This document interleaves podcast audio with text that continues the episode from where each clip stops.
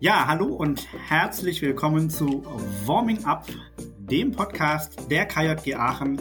Alle zwei Wochen sind wir donnerstags auf Sendung, seit etwa zwei Jahren schon, mit Themen aus der Jugendverbandsarbeit, aus dem Bistum Aachen, mit Leuten, die man kennt oder kennenlernen sollte, mit Themen von A wie Abendmesse bis Z wie zählt mir gar nichts ein, Zebrastreifen.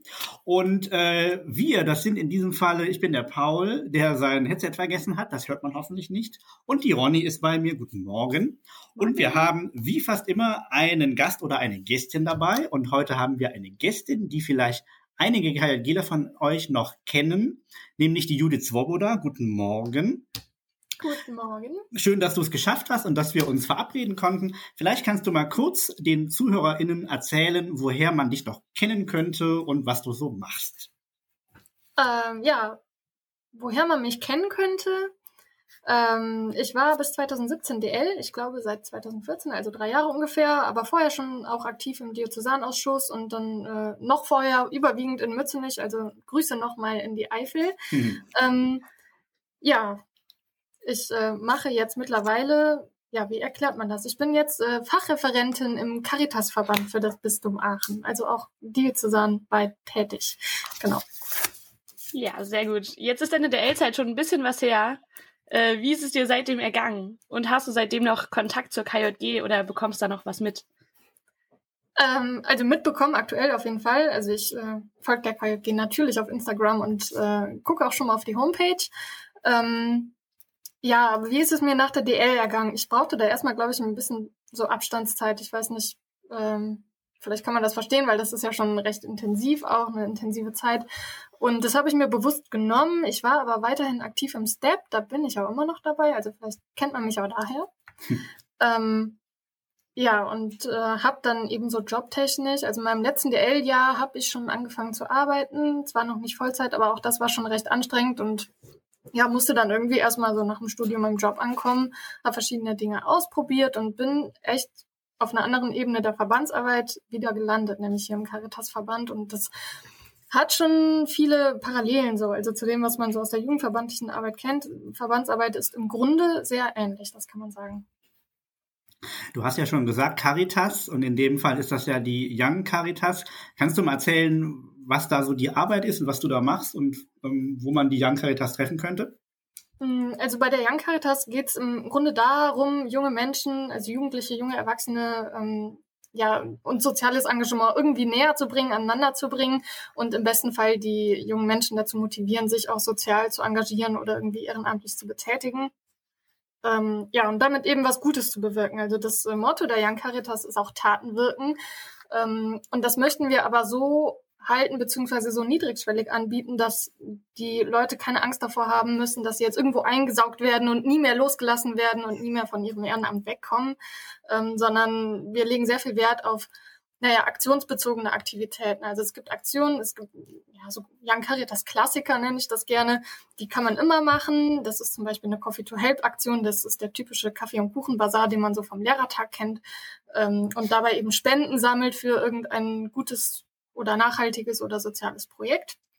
Ähm, ja, aber da sind der, der, dem Ideenreichtum keine Grenzen gesetzt. Also da kann echt alles irgendwie drin sein, was junge Menschen anspricht, was irgendwie attraktiv ist und äh, auf der anderen Seite sozial. Ja. Jetzt hast du schon gesagt, Jan Caritas, äh, es geht um junge Menschen. Was genau ist da eure Zielgruppe? Also wen genau versucht ihr zu erreichen und erreicht ihr damit? Äh, ja, versuchen zu erreichen und tatsächlich erreichen ist ja ein Unterschied. Äh, versuchen zu erreichen am liebsten die Jüngsten. Also ich denke so ab weiterführender Schule, weil ähm, die Kids brauchen schon irgendwie ein Verständnis. Zum einen, was ist Ehrenamtliche oder sich zu engagieren, was heißt das, etwas zu tun, ohne dafür bezahlt zu werden. Ähm, und auch für dieses Soziale also soziales Wirken irgendwie zu begreifen. Deswegen ist ja die Grundschule, glaube ich, ein Step zu früh, aber auch dafür gibt's Angebote. Ich meine, wir kommen aus der Jugendverbandsarbeit, wir wissen, wie man mit Kids arbeitet und was die verstehen.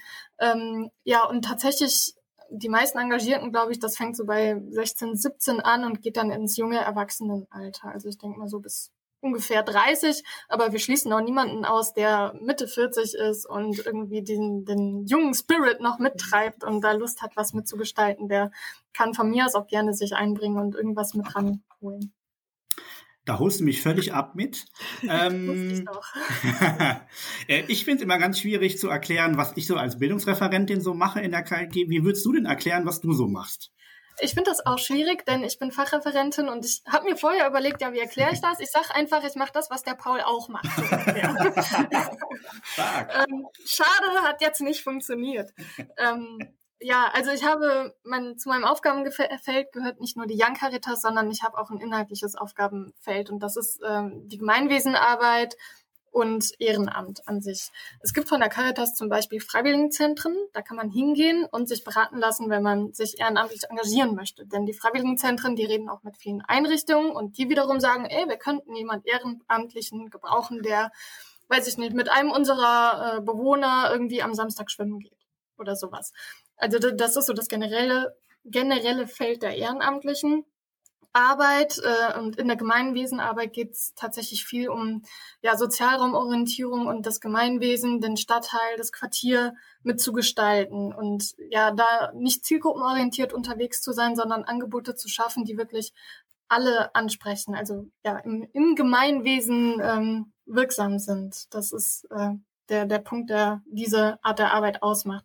Und dadurch, dass ich ja nicht in einem regionalen Caritasverband tätig bin, so wie es ja früher auch KJG-Regionen gegeben hat, ganz früher damals, ähm, und jetzt ja die Pfarrgemeinden noch gibt, ähm, bin ich halt so wie die KJG Diözesanstelle auch für das ganze Bistum zuständig. Das heißt, ich bin auf einer beratenden Ebene für die Kollegen, die vor Ort zum Beispiel in einem Freiwilligenzentrum oder der Gemeinwesenarbeit arbeiten, ansprechbar. Ich ähm, organisiere zum Beispiel Konferenzen zum Austausch, mal den einen oder anderen fachlichen Referent, der uns einen Input gibt. Ich besuche selber sehr viele Konferenzen und Tagungen, bin auch viel auf Dienstweisen deutschlandweit unterwegs, irgendwie, wo ich mich wiederum mit anderen Kollegen austausche, weil wir uns auch gut absprechen müssen, wie wir politisch wirken. Also die Caritas ist ja ein Wohlfahrtsverband und äh, es gibt ja eine Zusammenkunft der freien Wohlfahrtsverbände, der freien Wohlfahrtspflege. Das sind dann auch die Paritäter und die Diakonie und noch ein paar andere.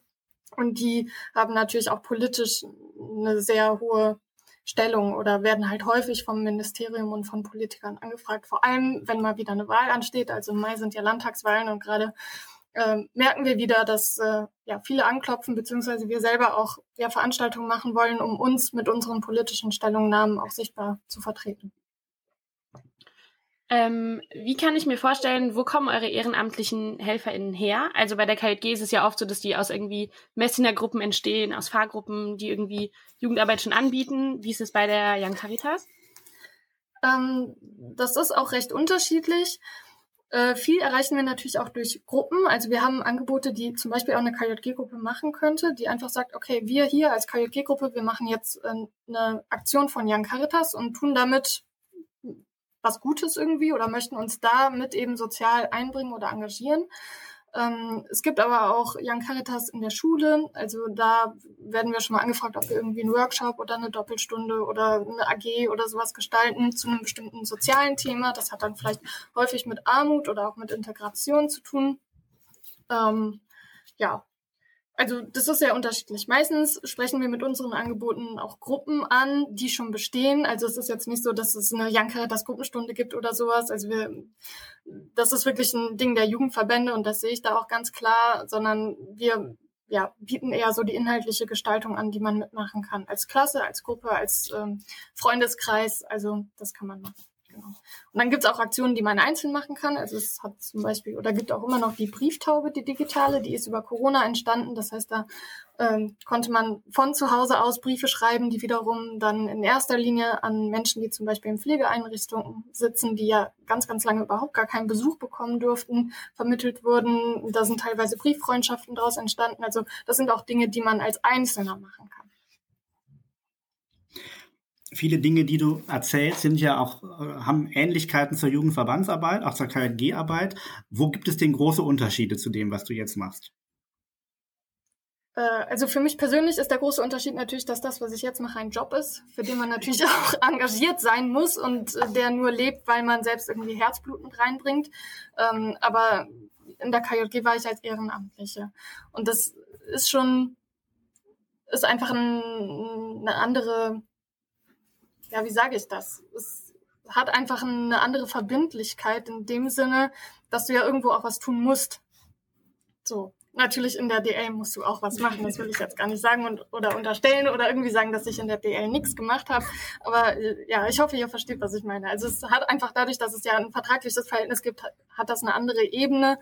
Ähm, ja, das ist so einer der großen Unterschiede und auch dieses politische Wirken und politische Agieren. Ich glaube, das ist was, was in dem Feld nochmal ein Stück weit ernster genommen wird. Also ich hatte in der KJG das Gefühl, okay, wir wollten dann natürlich auch immer ähm, uns sehr bewusst machen und hatten da ja auch echt viele coole Aktionen, die politisch wirken sollten und vor allem auf äh, ja zum Beispiel Wahlrecht, ähm, das gesenkt oder ganz abgeschafft werden sollte, aufmerksam macht und so.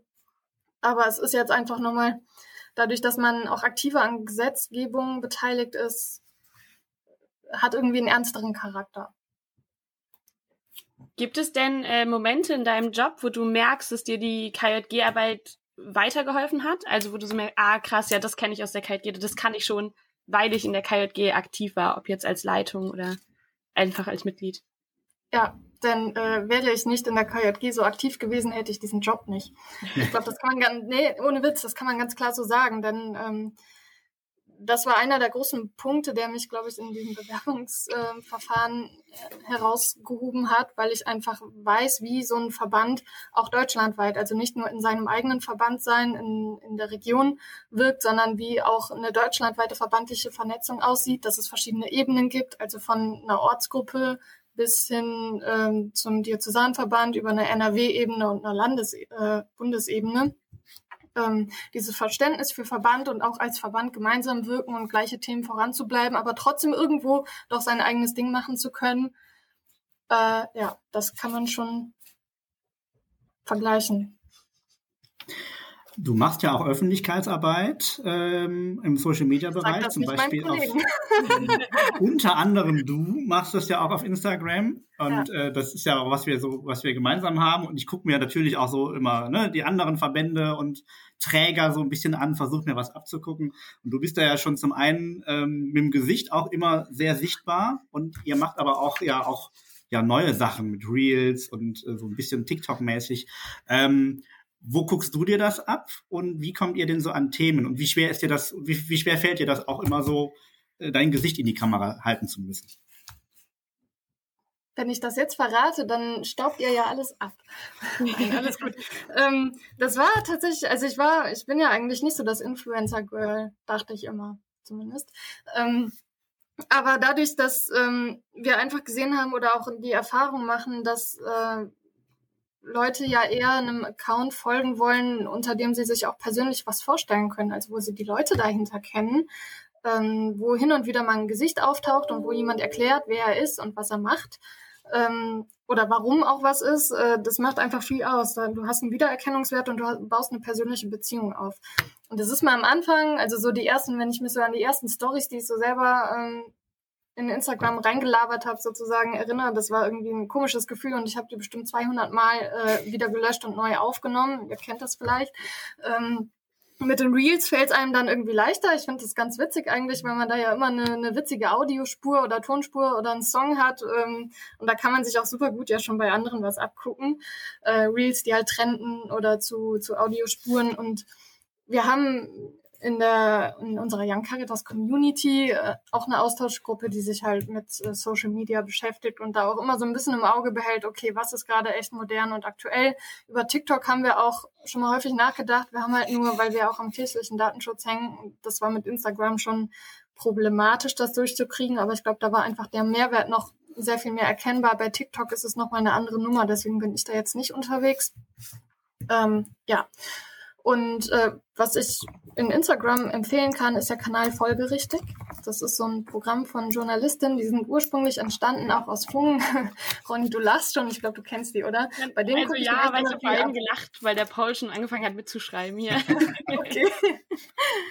Ähm, genau, also bei denen gucke ich mir immer was ab. Die haben immer ganz coole Sachen dabei. Die richten sich natürlich vorrangig an Leute, die mit ihrem Business irgendwas verkaufen wollen. Aber so den einen oder anderen Trick beziehungsweise Hinweis oder eine neue Erkenntnis über den Algorithmus, das nehme ich da gern schon mal mit. Jetzt hast du schon ein bisschen über Social Media und Erfolg auf Social Media gesprochen. Ähm, es gibt ja auch bestimmt viele irgendwie Aufgaben, an denen du dich neu erproben musst und so weiter, ähm, was irgendwie was Neues ist. Was ist für dich ähm, beruflicher Erfolg? Also wo hast du irgendwie so ein paar Ziele, die du erreichen möchtest, die du vielleicht auch schon erreicht hast? Jetzt bezogen mhm. auf die Young Caritas? Äh, ganz niedrigschwellig ist für mich schon ein Erfolg, wenn irgendwie ein junger Mensch sagt, okay, cool, Young Caritas, deswegen ähm, gehe ich jetzt irgendwo hin und gucke, wie ich mich engagieren kann. Wenn das nur einer macht, aufgrund dessen, was er auf meinem Instagram-Kanal sieht, dann bin ich eigentlich schon froh. Ja. Und sonst so, ja, Weiterentwicklung. Ich bin eigentlich ganz zufrieden gerade. Ich äh, wüsste nicht. Also ich bin gut, ich bin jetzt seit äh, fast zweieinhalb Jahren hier. Natürlich braucht man auch eine gewisse Einarbeitungszeit. Man sagt ja im Caritas-Verband, weil das ja alles noch etwas ähm, konservativ funktioniert, wenn ich das so sagen darf. Ähm, aber das ändert sich auch gerade alles. Also es ist viel im Wandel und man braucht aber schon so ein bisschen Zeit, um einfach in, in diesen Caritas-Verband reinzukommen, das zu verstehen. Das hat einfach nochmal leitungstechnisch äh, so eine andere Ebene, weil das sind halt dann auch die Geschäftsführer, mit denen man hier und da zu tun hat und auch also als Fachreferentin dann mal so ein Seminar zu geben, das ist eine neue Rolle, in der man sich entdeckt. Das ist was anderes, als äh, vor einer Gruppe Kinder zu stehen und denen zu erklären, was sie jetzt tun müssen oder auf einem Pfingstlager einen Workshop zu leiten. Ähm, es ist, ist einfach anders. Es ist nicht besser oder schlechter, es ist anders. Ähm, du hast gesagt, du bist jetzt seit ja, gut vier Jahren aus der Leitung auch raus. Was bekommst du denn von der KJG noch so mit? Hm, Instagram. also da gucke ich tatsächlich gerne rein, was ihr da so macht. Ähm, ich finde regelmäßig Flyer und Post in meinem Briefkasten. Wir kriegen das immer im Doppelpack, mein Mann und ich. Ähm, und äh, gucke auch sonst schon mal auf die Homepage. Und jetzt gerade hatte ich mich eigentlich auch durchgerungen, bei der Kinderstadt als Helfer mit am Start zu sein und hoffe sehr, dass das was gibt. Yes. Dann bist du bei uns natürlich genau der Richtige. Ja, sehr cool. Jetzt hast du schon gesagt, äh, Kinderstadt steht gerade an. Ähm, hast du denn noch drei KLG-Erinnerungen, die dir besonders irgendwie im Gedächtnis geblieben sind, an die du dich super gerne zurückerinnerst?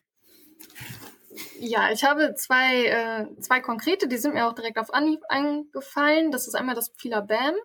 Das fand hm. ich sehr cool, einfach weil das nochmal so eine andere Comic-Aufmachung hatte. Und die Großveranstaltung Denkmal. Hm, das hatte auf mich irgendwie auch einen nachhaltigen Effekt, weil es so groß war. Ich kann das gar nicht anders sagen. Ja, und sonst, glaube ich, ähm, setzt sich das aus vielen kleinen Momenten und Erinnerungen zusammen. Also so die ein oder andere DL-Klausur oder ein Diko in Bamberg, an die ich mich eher weniger erinnere, aber auf der ich gewesen bin.